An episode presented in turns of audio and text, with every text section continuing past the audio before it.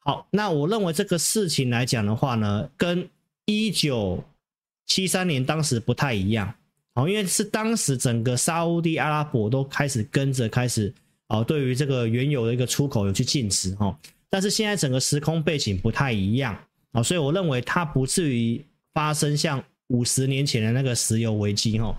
好，所以我们看到沙乌地阿拉伯这边表示愿意增产原油，帮助达成美国跟这个以色列之间的这个协议哈，就是国防的一个协议。好，所以因为这个事情，我认为这个事情不见得会扩大哦，这是老师的看法，来跟大家做这样的一个分享。我给大家一个结论，就是股市它现在开始有一些比较好的讯号出来了哈。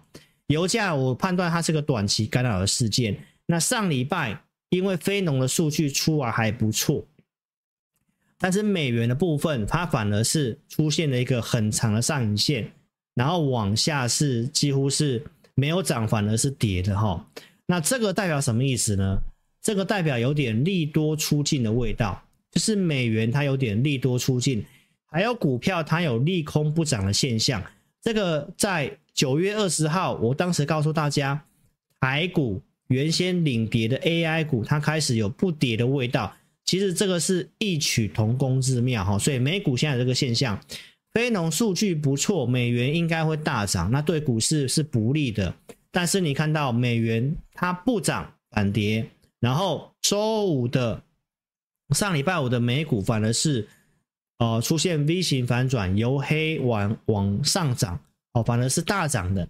这个就是要告诉大家，有点短线啊，就是有点利空不跌的一个现象，对股市来讲，那美元是有利多不涨的现象。再来，我们看一下个股部分，也有这个现象哈。来，特斯拉调降了美国的一些哦汽车的一个售价，那这个应该是利空。好，但是你可以看到美股在周五就是有这个现象，就是我跟你讲的所谓的利空不跌，它反而特斯拉是由黑翻红往上涨的。所以不管是美元还是股票，一些重要的股票都有这个现象，是要告诉投资朋友。基本上在这个地方，美股就是出现了九月二十号，当时台股领跌的一些 AI 的股票不跌是一样的意思。这段时间影响股市下跌的主要原因就是公债殖利率。那公债殖利率的源头是什么？就是油价嘛。哦，所以呢，投资朋友，那你就知道，我已经给大家一个超直白的结论，就是告诉你，公债殖利率就算再往上，我觉得几率真的不是很高。真的不是很高哈，上礼拜是告诉你还在四点七一九，好，那我们可以看得到这个事件出来之后，以色列打这个啊啊巴勒斯坦打以色列这个事情之后，你看到美国十年期公债的期货盘目前还是跌的哦，还是在四点七二这附近，好，那两年期的部分它还是停留在这个地方，所以呢，就是要告诉投资朋友，美元它利多不涨。十年期国债殖利率因为非农数据出来的时候，它也是上涨，由由涨转成下跌，这个都是告诉投资朋友，在这个地方它涨不太动了。这个涨不太动，就是对于美股是有利的哦。好，所以将来看好的产业方向、盘势都会在我们 APP 里面哦。所以请大家记得一定要先做下载的动作。那下载跟注册是没有花你钱的，那也记得有给你体验的权益。好，到明天。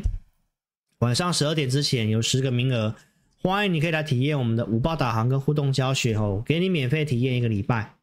好，那第四季很重要，很关键，邀请你可以来跟上我们操作。如果你真的不会下 APP，没关系，你可以直接来电。